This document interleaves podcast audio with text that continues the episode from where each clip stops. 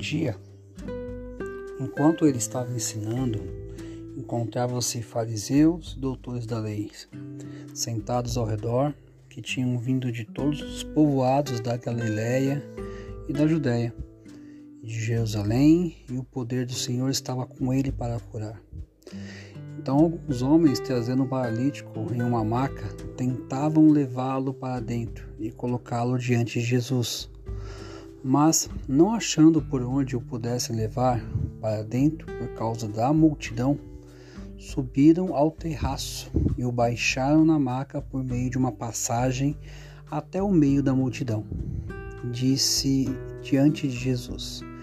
E vendo-lhes a fé, Jesus disse: Homem, os teus pecados estão perdoados. Então os escribas e os fariseus começaram a pensar: Quem é este que profere blasfêmias? Quem pode perdoar pecados a não ser Deus?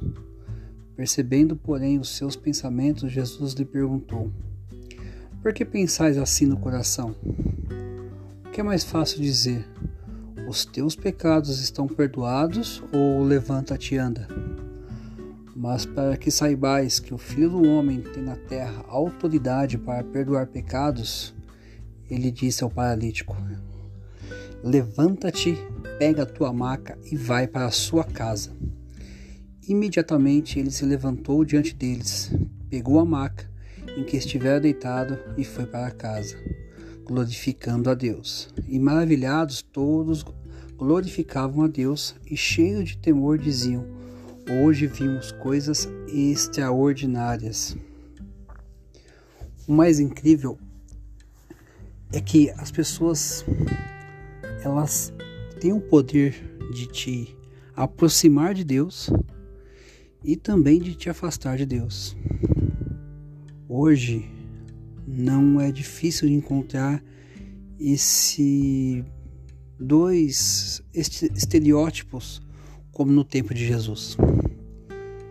Nós encontramos pessoas que muitas vezes nos colocarão diante de questões das quais podem nos aproximar de Deus, pessoas que têm realmente um temor, que acreditam, que professam a mesma fé do que nós e que nos aproximam mais de Jesus.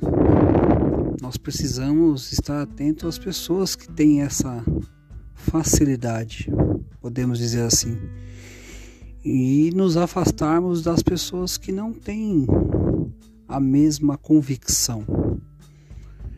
Mas muitas vezes, essas pessoas que não têm a mesma convicção podem estar mais próximas do que nós imaginamos. E isso tem que ser levado com certo cuidado. Um cuidado ao ponto não de nos afastarmos completamente, mas de não sermos influenciados por essas pessoas.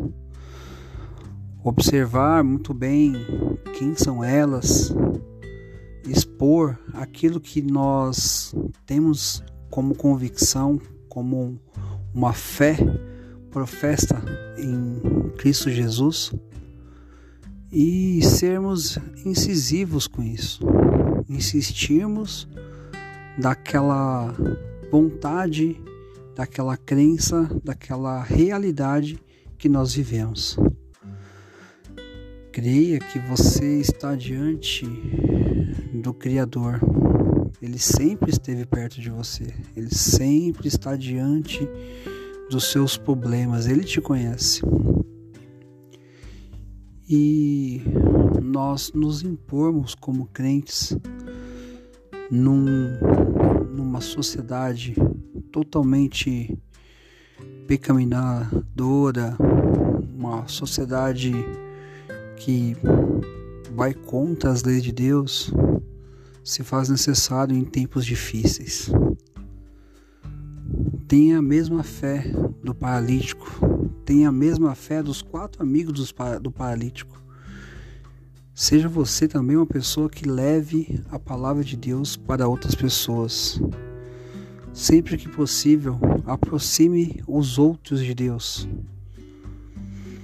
Certa vez eu ouvi que se você se diz crente e não faz nada por povoar o céu, né? Aumentar a quantidade de pessoas que estarão lá no céu também, se essa não é a pauta da sua vida, certamente você não está indo para o céu. Pense nisso.